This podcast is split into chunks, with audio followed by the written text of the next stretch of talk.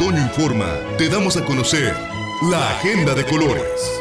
Hola, soy Erika Salinas, fundadora de Sociedad Activa y participante de la coalición LGBTIQ Sonora. En México, aunque sí hemos ido avanzando en el tema de derechos humanos para la población LGBT la realidad es que todavía nos falta un largo camino por recorrer. Es por eso que este sábado la sociedad hermosillense salió a las calles. Más de 5.000 personas marchamos Sí, para celebrar la diversidad, pero también para exigir el cumplimiento de nuestros derechos. Ya que tan solo en México, en nueve estados del país, el matrimonio igualitario sigue viéndose obstaculizado por el atraso legislativo, entre ellos Sonora. Y otro tema pendiente legislar es el de los ECOSIC. ¿Pero qué son los ECOSIC? Te preguntarás, amable radio escucha. Son todos aquellos esfuerzos por corregir la orientación sexual e identidad de género o lo que erróneamente se les llama las terapias de conversión. ¿Pero por qué no son terapias? Uno, porque son violentas y dos, porque no hay nada que curar.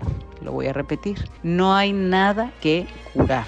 Son simplemente tratos crueles, inhumanos y denigrantes para las personas de la diversidad sexual. Hay de muchos tipos, van desde la privación de la libertad, los electroshocks, rituales espirituales, que son como una especie de exorcismo, y hasta violaciones correctivas. Lo que buscan estas personas que usan estos centros es cambiar a la persona que tiene una preferencia o una identidad de género distinta.